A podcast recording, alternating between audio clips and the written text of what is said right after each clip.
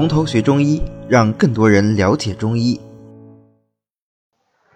好，那我们接着上一次课继续讲啊。今天呢，我们就讲芍药。上次我们是讲到丹皮，是吧？我们知道中药的话，实际上呃有很多比较固定的搭配。比如说我们前面讲辛温解表药的时候，麻黄和桂枝就是固定的搭配。那么荆芥防风固定的搭配，就是出现某个药的时候，另一个药出现的几率非常之高，它们有相续为用的这个作用。那么丹皮和赤芍呢，就是清热凉血药的一个固定搭配。所以前面讲的丹皮，今天咱们就来看一看赤芍。赤芍这个名字当然非常好懂啊，赤芍就是红色的芍药啊。那么具体为什么叫这个名字，后面再说。它呢实际上是毛茛科的多年生草本植物，毛果赤芍，或者是卵叶赤芍，或者干脆就是芍药的根。那当时我们开始学中药的时候，其实作为初学者啊，往往就注意不到这样一个小的细节。你看前面两个就毛果赤芍、卵叶赤芍都是赤芍，对吧？最后一个是芍药。如果芍药的根也是赤芍的话，那我们之后要学的白芍和这个赤芍的区别是什么呢？好像就没有了，对吧？所以现在有一个说法，就是我们现在用的赤芍实际上都是白芍，有这么一个说法。原因是因为呃地道的这个赤芍现在已经是没有了，但这个说法并没有得到业界的公认。也就是说，有一些中药老师，他说是他们甚至于说自己在培育一些赤芍的这个品种。那当然，这句话的潜台词是不言而喻的，就是赤芍肯定是比较少的啊，就比较正的这个赤芍肯定是比较少的。嗯，可能与它的这个培育环境啊各方面都有关系。那为什么要叫赤芍呢？跟白芍区别就是在于颜色上面啊，就是。从现在的文献上说，有人说是根的颜色，因为它用的是这个芍药的根呢。芍药的根呢，如果是白芍的话，它的切面呢，呃是没有红颜色的，就是一个棕白色。那么如果是赤芍的话，它里面是隐然有这种小的红丝红点。但这个说法实际上是肯定不是它最原始的说法，因为比较早的本草就有提出说赤芍就是芍药。花是红的，就是赤芍；芍药花是白的，那就是白芍药啊。区别就是在这里。那么不管你是呃哪种芍药吧，卵叶赤芍也好，还是白果赤芍也好，都是秋天采挖，然后把这些不要的什么茎、杆、芦头啊、须根、粗皮都给它去掉，然后晒干。晒干以后呢，再用水把它润润软。我们前面讲那个水质是提高润法，对吧？目的就是使这个药材软化，软化以后好切片儿啊。最后切片儿。切片以后，当然再晒干，就制成我们现在用的饮片。那么芍药为什么要叫芍药呢？这个实际上严格意义上说，不是我们中药学的内容，对吧？这实际上是一个文学的内容，就是它是一个谐音啊。李时珍的解释，他说芍药就是卓约的意思。那我们现在这个发的普通话的音，芍药和卓约是有语音上稍微有点区别，隔得有点远。那过去它音是很近的，那么它就借这个谐音。为什么叫卓越？因为卓越就是美好的样子，一般形容女子美好的姿态。当然，呃，帅哥美好的姿态也可以用卓越来形容啊。实际上，我们现在很多用于形容美女的名词，在过去都是用来形容美男的啊。那这个花长得很漂亮，花容卓越啊，所以呢，就借其谐音，把它叫做芍药。芍药这个东西啊，我们其实很早很早以前，呃，就已经是深入到我们中华民族的生活之中了啊。所以它还有一个。别名就叫做姜梨或者叫梨草。我们稍微有一点古诗文基础的就知道，古人有一个习惯，就是喜欢折柳送别啊。朋友要走了，咱们去送行，就把柳枝摘下来送给他啊。所以那个西安现在不是还有灞桥嘛？灞桥柳就是送别的一个代名词。但是我们不知道的时候，古人并不是只折柳枝。他也会折很多很好看的花来作为送别之用，其实寓意是一样的，就把美好的东西交给你啊，希望你能把这里的美好带走。那芍药呢，就是经常用来送别的这个花草之一吧。你看在《诗经》里就有啊，《诗经》的一首叫做《称尾》这么一首诗，它里有这么一段说：“为士与女，引其香血，赠之以芍药。”什么意思呢？就是少男少女呢，在这个称呃，在这个苇河边上啊，苇水边上，苇水大概就是相当于现在的这个河南的的那个那个位置啊，在这边河边上玩呢，玩的很开心，但是之后要回家了啊。虽然相互在开玩笑相谑啊，都都很开心，但是要回家怎么办呢？赠之以芍药啊，把很漂亮的花赠给你，咱们约定下次再见啊，是一首很美的情诗。所以呢，呃，它也有江离和离草这样的一个别名。嗯，那么芍药的药性上来说是怎样的呢？它是苦而微寒的，归肝经。我们一般来说啊，大多数药物我们可以看到都不止归一经，但仍然有一部分药物它是专走某经的。一般在这种情况下呢，就说这个药对于该经的作用是相对比较强的，也是比较有特异性的。而芍药呢，就是专走肝经的一个典型药物。赤芍和白芍都是专走肝经的。啊，但赤芍我们这里学的苦而为寒，白芍的话它是酸苦为寒，或者是酸而为寒，就这点区别啊，都是走肝经。那既然说它是寒的，当然它就有清热的作用，对吧？清哪里的热呢？芍药是赤芍，赤芍嘛，对吧？颜色是红的，色赤就能入血，加上它又独走肝经，肝本来又是主血的。所以它是入血分的，入血分又性寒，当然它就能够清热凉血了，对吧？清热凉血就能够治疗隐血的热症，也就是所谓的热入隐血症。那如果我们学过诊断学，就知道热入隐血症的话，它实际上分隐分症和血分症，对吧？隐分症的特点是什么？是斑疹隐隐，然后血分症的特点是神昏战妄，然后呃斑疹已出，对吧？有有比较明显的斑疹。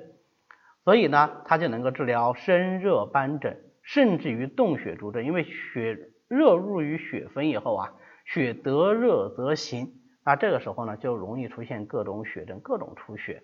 啊，斑疹实际上斑是不是也是一种出血啊？因为皮下的一种出血。呃，最常见的就是配上丹皮啊、犀角啊、生地啊，这个就是治疗血分的代表方——犀角地黄汤。我们在讲犀角的时候有提到过这个方子，是吧？呃。这个是治疗一切血分病的主方啊，犀角地黄芍药丹，就这几味药。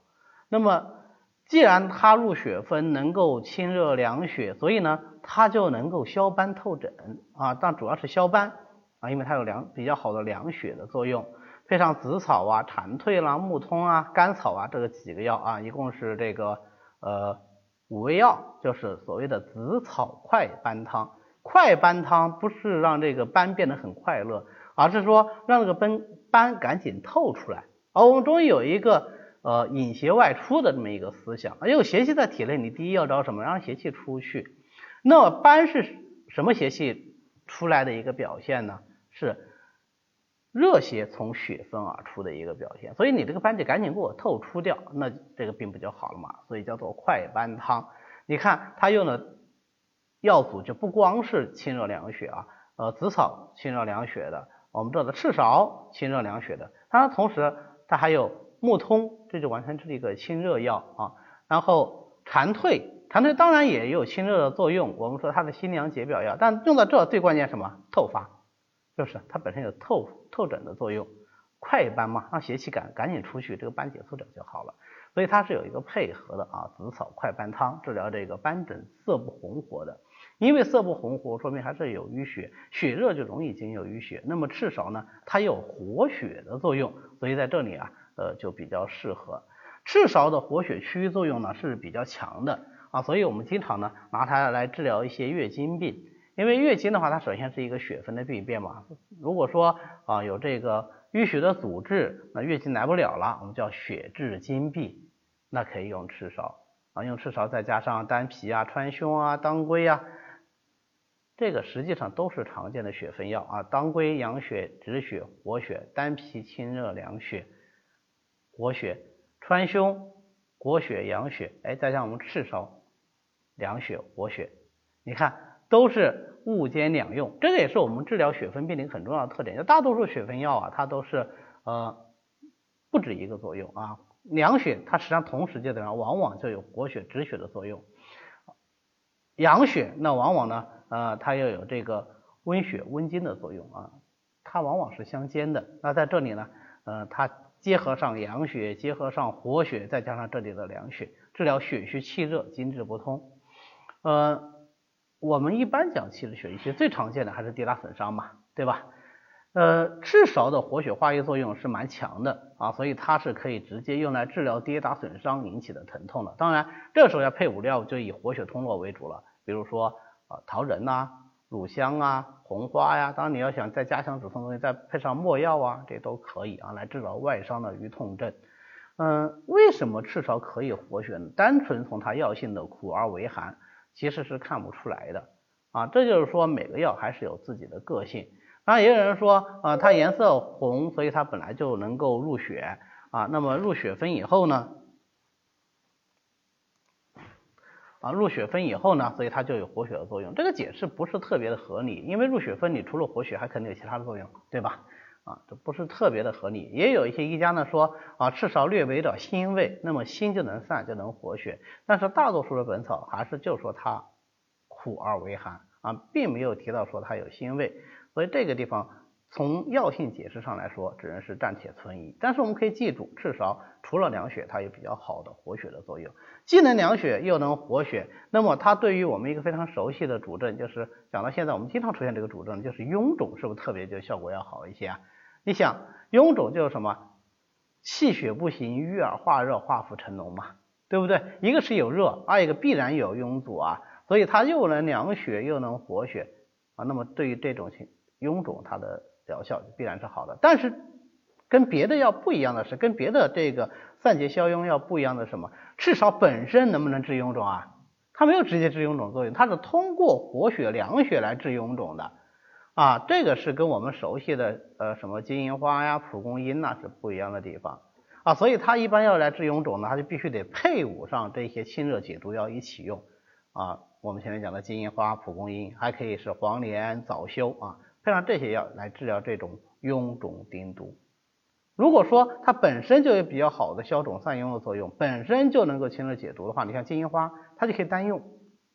我们后面会讲到啊，但是赤芍一般不会有这种用法。那么因为它凉血又入肝经呢，它就有清肝泻火的作用。这也是临床上用赤芍比较多的一个方面，就是它既能够活血凉血，同时它有很好的清热作用。那么对于肝热，尤其是肝经的血热。